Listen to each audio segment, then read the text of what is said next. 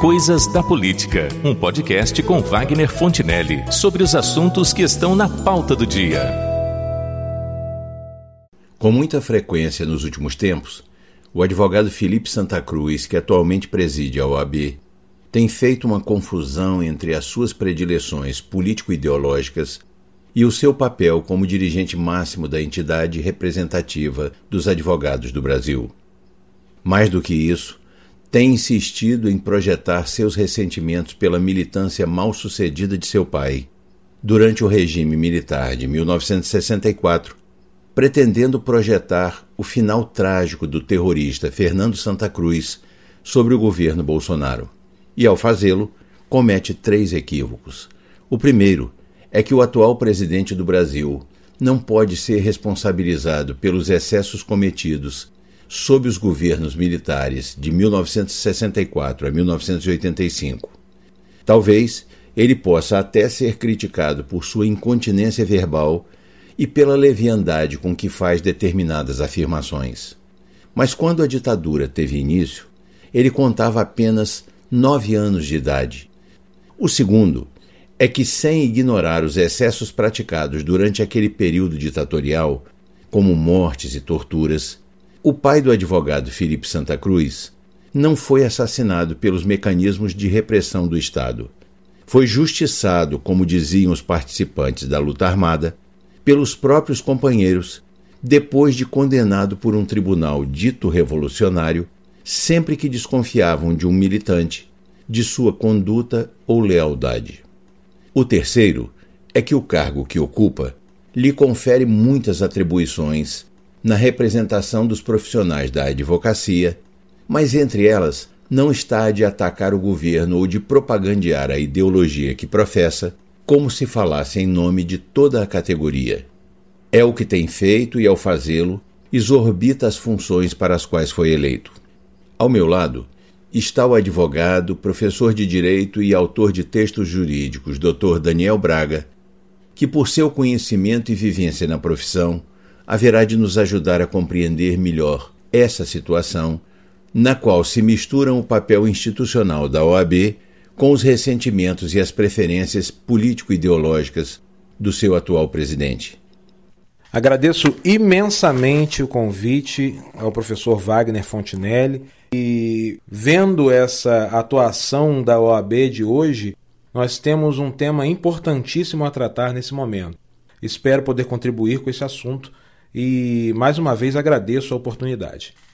Dr. Daniel, a OAB já foi considerada uma instituição das mais importantes no país quando se falava de defesa da democracia e do Estado democrático de direito. Sob sua ótica, pela forma como seus últimos presidentes a politizaram partidariamente, a Ordem dos Advogados perdeu um pouco da sua credibilidade perante a sociedade brasileira.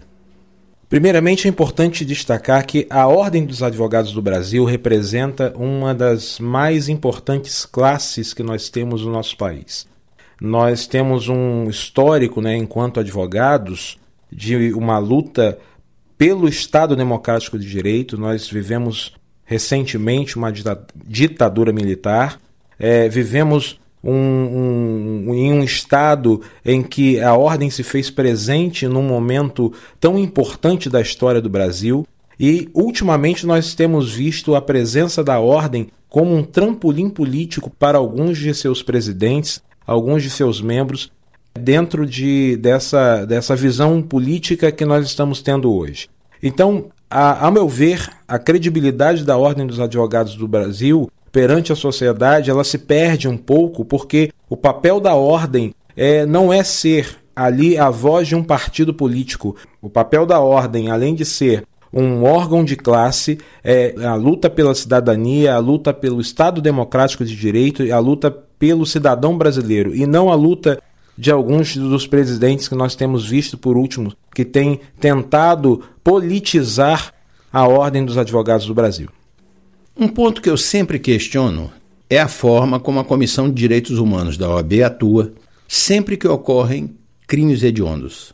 Nunca se vê os integrantes dessa comissão prestando assistência às vítimas, mas eles têm marcado presença junto aos criminosos, como a mídia não se cansa de noticiar.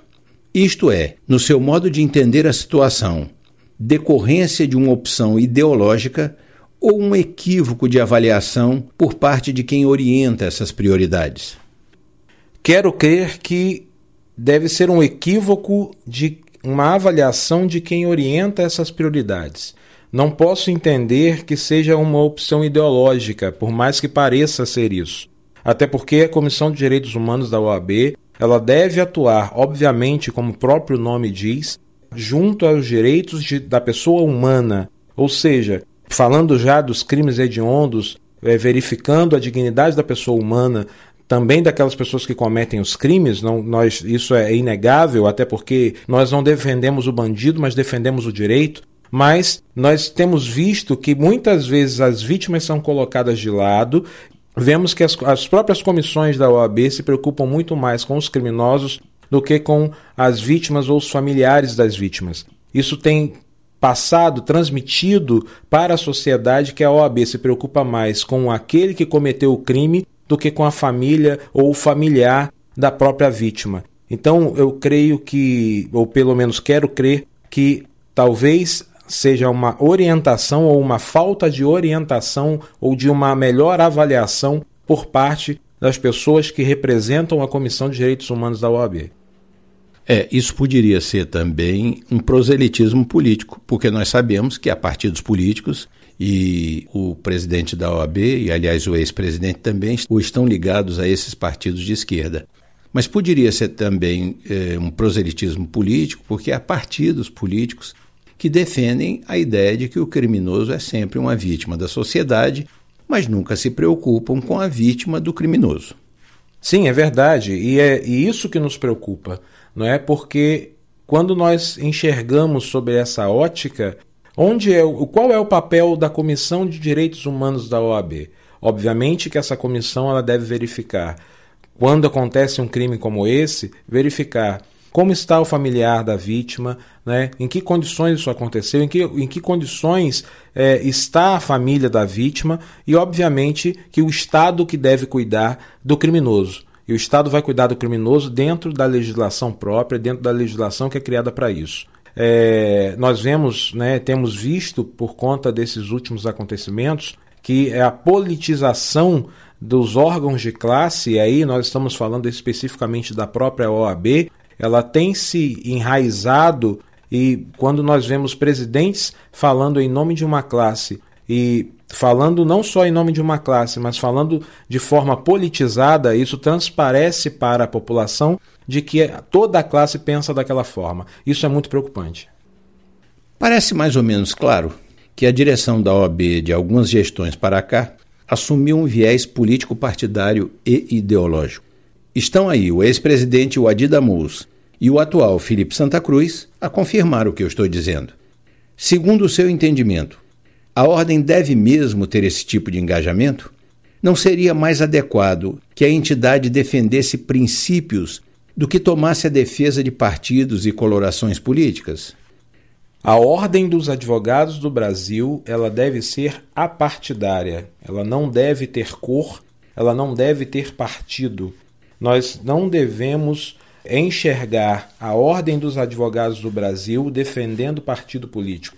A Ordem dos Advogados do Brasil, ela deve defender os direitos, né, o Estado democrático de direito, ela deve defender a legislação brasileira, ela deve defender a cidadania e, acima de tudo, deve defender a democracia. Então, quando nós falamos dos presidentes da Ordem dos Advogados do Brasil, nós não podemos enxergar presidentes que querem se utilizar da Ordem dos Advogados do Brasil como trampolim político. Essa, esse não é ou não deve ser o posicionamento de um membro da Ordem dos Advogados do Brasil, principalmente de um presidente. Então, a Ordem dos Advogados do Brasil deve defender princípios, princípios da democracia, princípios do Estado Democrático de Direito, e não princípios político-partidários. Então, se a Ordem quer se engajar, que esteja então defendendo os princípios que defendam o cidadão brasileiro e que não princípios políticos partidários. Naquele confronto que houve, naquela rusga que houve entre o presidente da República e o presidente da OAB, é, eu percebi que as subseções fizeram manifestações de apoio ao presidente. Aquilo me pareceu uma coisa corporativista, porque enquanto as subseções, inclusive a nossa, faziam essas manifestações, nas redes sociais, um número bastante expressivo de advogados se injuriava, se indignava contra esse tipo de apoio, a dizer isso exatamente que nós estamos dizendo aqui, que o presidente estava agindo como se ele representasse naquele naquela maneira de se comportar, ele estivesse representando a, a categoria, quando na verdade ele estava falando por ele mesmo, por suas questões pessoais e familiares. É, a sua percepção é a de que os advogados, ou, ou um grande número deles pelo menos, tem esse entendimento? Entendo que nessa questão pessoal do atual presidente, é, a postura enquanto presidente da Ordem dos Advogados do Brasil não deveria ser aquela. A postura do presidente da Ordem dos Advogados do Brasil deveria ter sido outra. Entendo a sua postura enquanto pessoa, tendo em vista a sua situação né? Ele não recebeu muito bem algum um comentário e fez esse comentário e atuou ali como presidente da Ordem dos Advogados do Brasil. Naquele momento, ele poderia estar ali falando, sim, como um advogado e como o Felipe Santa Cruz, mas não como o presidente da Ordem dos Advogados do Brasil. Né? Como presidente da Ordem dos Advogados do Brasil, ele deveria estar ali defendendo a democracia, deveria estar ali defendendo a cidadania, a dignidade da pessoa humana, e não defendendo interesses políticos partidários. Acredito eu que essas manifestações de solidariedade ao Felipe Santa Cruz ou ao presidente da Ordem dos Advogados do Brasil devem e poderiam ter acontecido caso a ordem fosse atacada e não a pessoa do Felipe Santa Cruz. Muito bem, para concluir aqui, eu lhe pergunto o seguinte: esse bate-boca, essa troca de insultos entre o presidente da OAB e o presidente da República não faz bem à imagem de nenhum dos dois e menos ainda à imagem da democracia. A diferença é que o Bolsonaro, quando comete seus excessos verbais, ele fala por ele mesmo e não pelo cargo que ocupa. E o Felipe Santa Cruz pretende ser ouvido por sua condição de presidente do órgão representativo dos advogados. A seu ver, é isso mesmo ou eu estou deixando transparecer uma certa má vontade em relação ao presidente da ordem? Nós já conhecemos o nosso presidente. Nós conhecemos o seu estilo, nós conhecemos o seu jeito, como ele fala, como ele deixa transparecer a sua opinião. Esse é o presidente Jair Bolsonaro. O Felipe Santa Cruz, como presidente da Ordem dos Advogados do Brasil, ele representa uma classe Enquanto representante da Ordem dos Advogados do Brasil, o Felipe Santa Cruz ele não pode cometer excessos, porque quando ele fala em nome da classe, ele fala em nome de todos nós advogados. Então, se né, nessa rusga, né, voltando a falar dessa justamente desse bate-boca, dessa rusga, Enquanto presidente da ordem, ele deve defender a democracia, a dignidade da pessoa humana, ele deve defender é, o Estado democrático de direito, mas não deve se rebaixar a atitudes pessoais. Se ele entendeu que foi atacado pessoalmente, então que falasse como a pessoa do Felipe Santa Cruz e não como o presidente da Ordem dos Advogados do Brasil. Eu entendo que nessa rusga é, os dois, a imagem dos dois foi manchada, mas a imagem da Ordem dos Advogados do Brasil foi manchada mais ainda, porque deixa transparecer para a sociedade que quando o presidente da ordem está falando, está representando a todos nós advogados. Doutor Daniel, eu quero agradecer muitíssimo por sua participação nesta análise do papel que cabe à Ordem dos Advogados do Brasil e dos eventuais desvios de posicionamento de seu presidente que defende aquilo em que acredita, mas confunde o seu ponto de vista pessoal com aquilo que pensa a totalidade dos advogados que diz representar. Eu é que agradeço o convite, espero ter contribuído para o debate, que é um assunto um tanto quanto delicado. Agradeço mais uma vez e tenho certeza que a Ordem dos Advogados do Brasil é muito maior do que esses acontecimentos que estamos vendo por aí. Muito obrigado.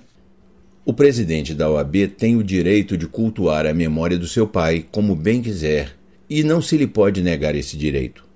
O presidente da República tem a possibilidade e até o dever de promover a defesa do que seria, a seu ver, a verdade histórica em relação a este assunto, mas está obrigado a fazê-lo em termos adequados e respeitosos, mesmo que o seu interlocutor não saiba o que é respeito quando defende suas posições e opiniões.